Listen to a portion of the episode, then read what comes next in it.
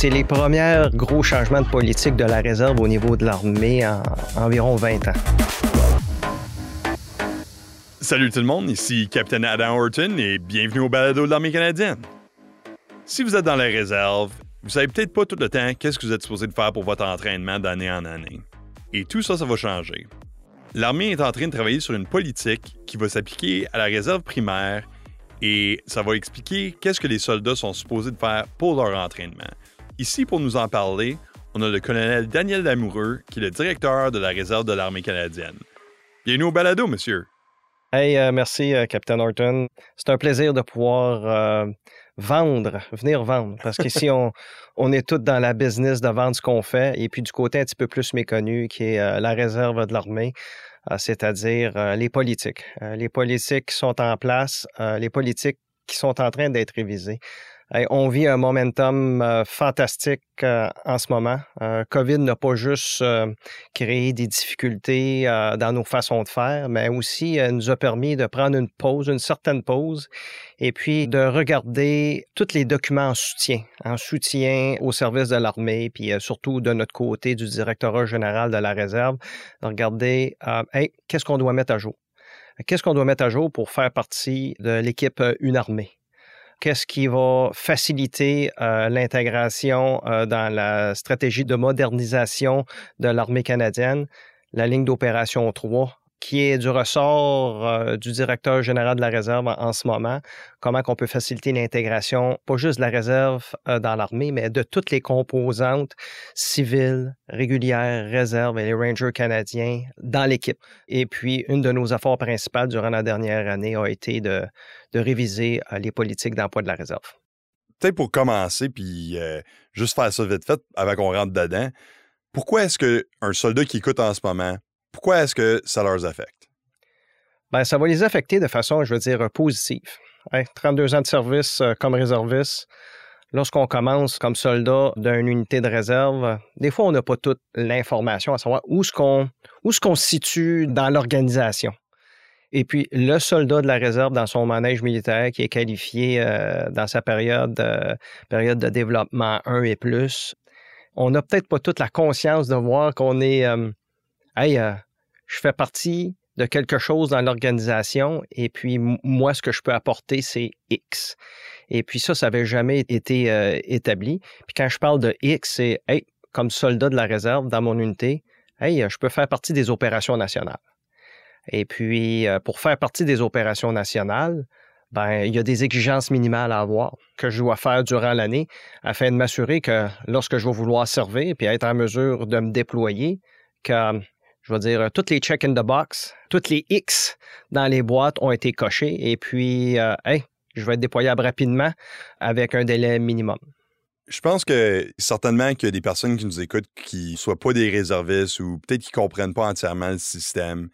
Si on pense à un emploi temps partiel, on pense peut-être on travaille X montant d'heures par semaine. Comment est-ce que la réserve est différente de ce modèle-là?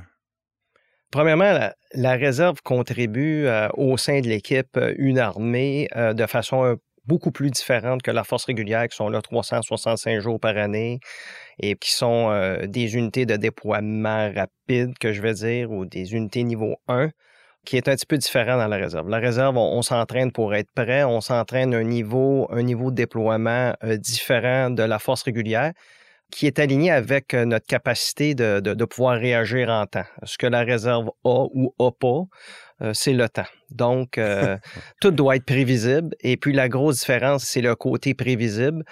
nous, pour pouvoir se déployer de façon efficace, exemple, dans une opération nationale, ben, sans dire qu'on doit savoir avant qu'il y ait un désastre, qui est impossible, mais faut connaître le minimum des exigences qui doivent être euh, accomplies par nos soldats et puis euh, des préparer à ça tout le long de l'année. Qu'ils amènent lorsque l'état de préparation individuel de chacun des soldats est au niveau euh, minimum, d'être prédictible. Et aussi au niveau de la chaîne de commandement, de savoir comment on a de soldats prêts. Et puis, ceci fait une grosse différence dans le nombre d'éléments que l'armée peut mettre sur le terrain en soutien aux autorités civiles.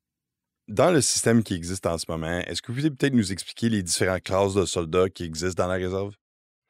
Oui, en gros, euh, il y a trois classes euh, de service. Euh, la classe A, qui est nos, nos soldats de la réserve au jour le jour dans les manèges militaires à travers le Canada qui travaillent généralement une demi-journée par semaine, deux week-ends par mois, qui, qui s'entraînent, qui s'entraînent dans leur métier, qui ont signé lorsqu'ils sont enrôlés dans la force canadienne et puis euh, qu'on les amène dans un niveau euh, de peloton à l'intérieur d'une compagnie. Généralement, on parle de entre 37,5 jours à une cinquantaine de jours par année qu'on va demander à un réserviste euh, en région ou dans son manège militaire de s'entraîner. Il y a la classe B, qui est des réservistes qui travaillent sur une période continue à temps plein qui peut être employé autant dans une unité, dans une brigade ou, bel exemple, au QG de l'armée. Euh, je suis un réserviste à temps plein. Euh, ça fait au-dessus de 27 ans que je travaille à temps plein. Donc, euh, mon travail, c'est moi aussi 365 jours par année de travailler pour les forces canadiennes au pays. Il y a aussi la classe C, la troisième classe de service, qui est réservée pour les opérations. Lorsqu'un réserviste se porte volontaire, pour participer soit à une opération nationale ou à une opération euh, expéditionnaire, c'est-à-dire à, l'extérieur du pays. À partir de ce moment-là, le réserviste euh, va tomber sur la classe de service C qui permet d'avoir euh, les avantages sociaux et puis le salaire au même titre que la force régulière pour, pour lui permettre, lors de son entraînement préparatif au déploiement ou aussi lors du déploiement, d'avoir les mêmes avantages sociaux. Là, vous êtes dans le processus d'implémenter une politique en termes des attentes de qu'est-ce qu'on veut que ces réservistes-là font. C'est quoi la politique? Comme qu'est-ce que ça engendre? C'est les premiers gros changements de politique de la réserve au niveau de l'armée en, environ 20 ans. Ce qu'on a regardé, c'est est-ce que le commandant avait établi les exigences minimales euh, de ce qui s'attend de ses soldats de la réserve. Et puis, ce qui est établi, c'était la politique de non-activité des soldats, communément dit en anglais le NES Policy, euh, qui était là. Si un soldat avait une exigence minimale de, présence, et puis là, on passe d'une exigence minimale de présence à une exigence minimale d'entraînement. C'est la grosse différence du Soldier Readiness Policy en rapport à la politique de présence qui va permettre euh, d'avoir une idée claire de ce qui est demandé à un soldat afin de participer euh, dans les opérations futures. Avant, l'attente, c'était que vous soyez là X nombre de jours par année. Et maintenant, on bouge vers, il faut faire X, Y, Z. Puis, dans ce contexte-là, vous êtes prêt à faire des tâches.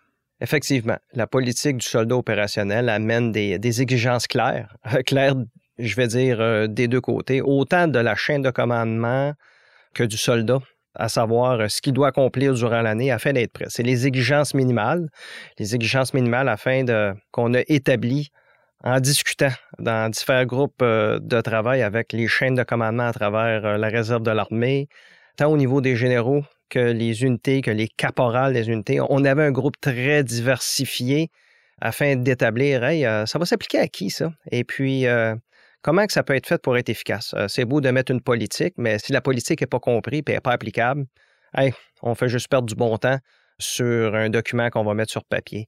Euh, ce qui fait que la politique a été bâtie en, en discutant avec les gens qui vont l'appliquer. Puis ça, ça a été super important. Et quelles sont ces exigences-là?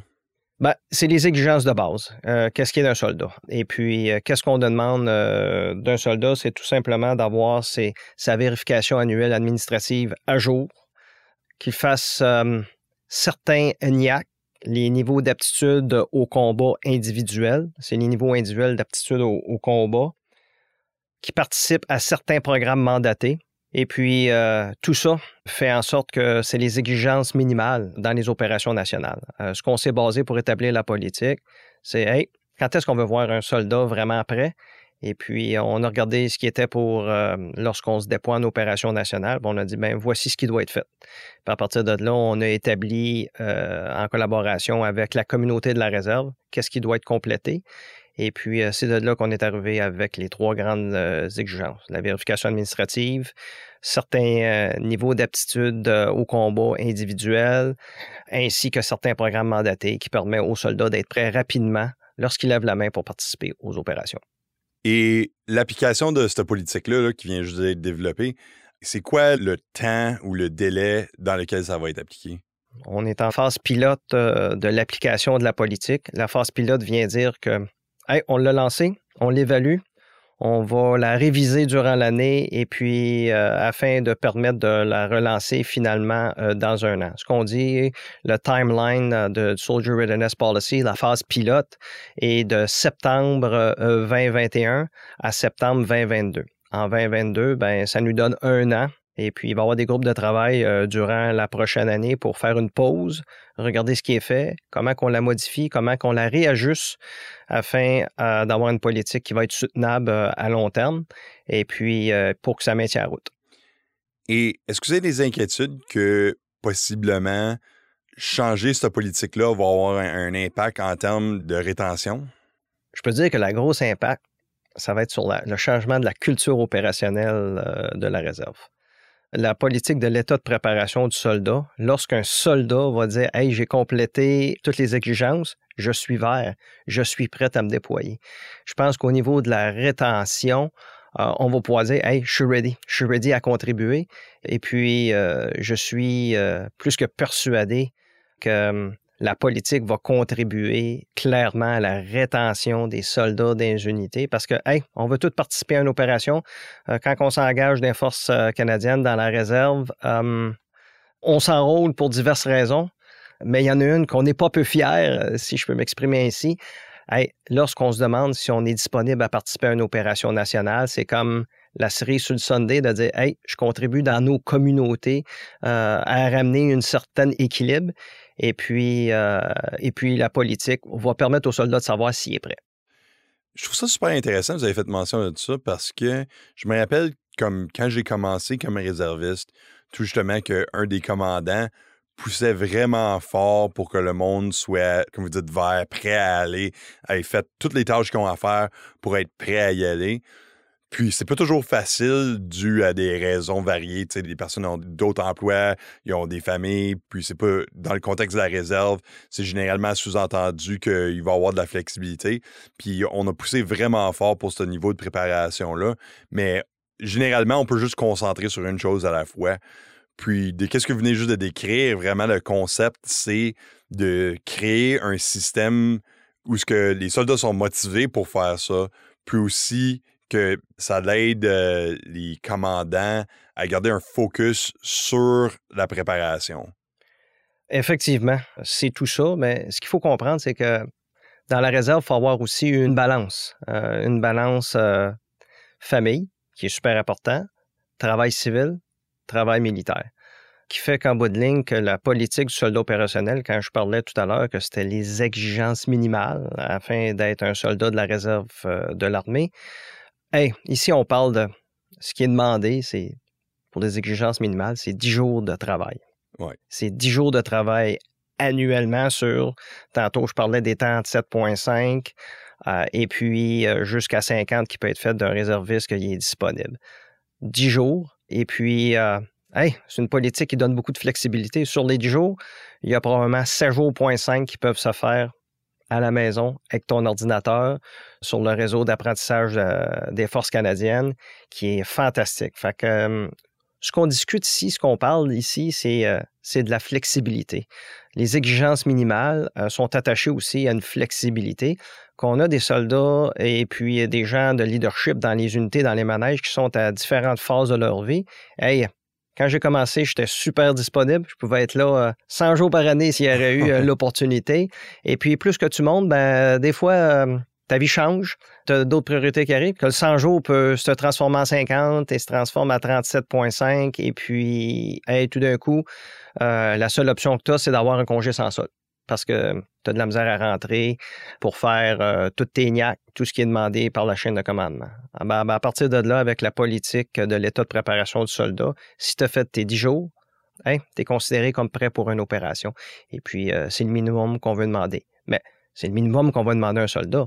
Mais je suis, euh, pour avoir passé au-dessus de 15 ans en classe A d'une unité de réserve, je peux, je peux vous dire que les unités font beaucoup plus que ça. Euh, les soldats sont prêts à se déployer dans leur métier, dans un entraînement de troupes à l'intérieur euh, d'un escadron ou d'une compagnie, et puis qui est beaucoup plus que ce qui est demandé dans la politique de l'état de préparation euh, du soldat de la réserve. Donc, c'est le minimum. Euh, c'est le minimum pour nous permettre d'être efficients et efficaces. Quel impact est-ce que vous voyez au long terme sur l'armée et en particulier sur la réserve avec l'introduction de cette politique-là? Ben, comme je discutais auparavant, c'est la prédictabilité. Être en mesure de prédire qu'est-ce qu'on a, qu'est-ce qu'on peut avoir sur le terrain. avec euh, les systèmes euh, informatiques euh, Monitor Mass qu'on a, lorsque le soldat va avoir accompli un niveau individuel d'aptitude de combat ou un programme mandaté, ça va être rentré dans le système. Fait qu'on va pouvoir regarder durant une année d'entraînement la progression de nos soldats, c'est-à-dire leur état de préparation opérationnelle jusqu'à temps qu'ils tombent vert. Et puis, qu'est-ce que ça l'apporte? C'est que, hey, euh, nos, gestionnaires des opérations, c'est-à-dire les fameux G3 dans les brigades, euh, dans les divisions, puis G3 au niveau de l'armée, vont être capables au bout de son d'un clic de savoir comment on peut avoir euh, en nombre de réservistes prêts à se déployer. Donc, ce qui n'était pas le cas auparavant, il fallait dans les divisions. Là, on va l'avoir d'un clic parce que ça va être rentré dans nos systèmes déjà connus, qui existent déjà et qui va tout simplement être regroupé. Et, lorsque le soldat va avoir complété euh, toutes les exigences, tout d'un coup, dans la machine, dans le système, il va être vert, c'est-à-dire prêt pour une opération. Ça permet, au niveau de la gestion, d'avoir un estimé quantitatif du nombre de soldats qui pourraient être euh, disponibles pour une opération ou qui sont prêts pour une opération. La disponibilité est une autre chose dans la réserve, mais être prêt, c'est capital à savoir où est-ce qu'on investit euh, notre argent puis qu'est-ce qu'on pourrait avoir avec ça créer de nouvelles politiques ou changer des politiques, ça doit jamais être facile. Puis déjà, on voit que ça commence avec ça. Est-ce que vous avez d'autres projets en termes de la réserve que vous voyez qui s'en viennent, qui seraient également intéressants? Digitalisation.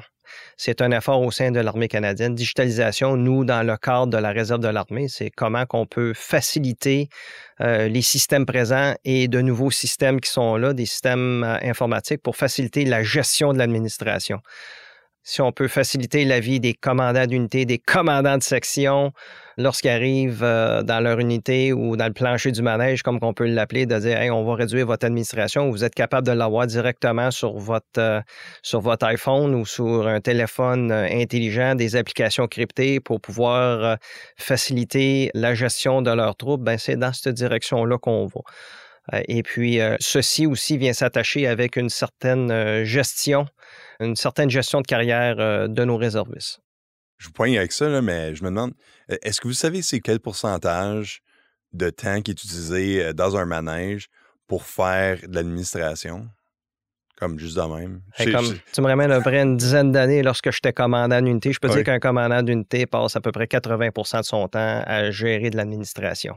Et puis, gérer de l'administration papier. Ça, ça ne dit pas les heures que son personnel à temps plein et les autres mettent alentour euh, afin que le commandant arrive pour signer un document. Ça, c'est le end state de tout ça. et puis, euh, je suis persuadé que la digitalisation, la numérisation euh, des processus va faciliter ça. Si on peut couper 20% de l'administration, ça va être 20% du temps de plus qu'un commandant, qu'un commandant de section, qu'un commandant de compagnie euh, va pouvoir profiter pour euh, superviser la troupe, pour mentorer la troupe qui est super important euh, dans le monde de la réserve. On peut être un super chef, super bon dans l'administration, mais c'est sur le plancher que ça se passe. Et puis, euh, si on peut être là pour mentorer nos troupes, si les systèmes peuvent nous amener à passer plus de temps à mentorer nos troupes, ben, on va avoir une, des soldats de la réserve ou une réserve plus efficace. Hey, ben, c'est un bon temps pour fermer ça. Est-ce que vous avez d'autres choses que vous voulez rajouter? Je peux dire que le seul point, c'est que, hey, si vous n'avez pas entendu parler de la politique, euh, de l'état de préparation euh, du soldat de la réserve, posez des questions à votre chaîne de commandement. Posez des questions à vos chefs. Euh, c'est super important. C'est ce qui va nous amener dans le 21e siècle pour la réserve de l'armée. Et puis, c'est ce qui va faciliter l'intégration au sein d'une armée. Bien, merci beaucoup, monsieur. J'apprécie que vous avez pris le temps de nous parler à propos de ça aujourd'hui. Hey, merci. Merci de l'opportunité. Ça, c'était le colonel Daniel Lamoureux, qui est le directeur de la réserve de l'armée canadienne. Et si vous voulez savoir davantage sur la nouvelle politique qui se met en place, parlez avec votre chaîne de commandement. Moi, je suis Captain Adam Horton pour le balado de l'armée canadienne. Prenez soin de vous.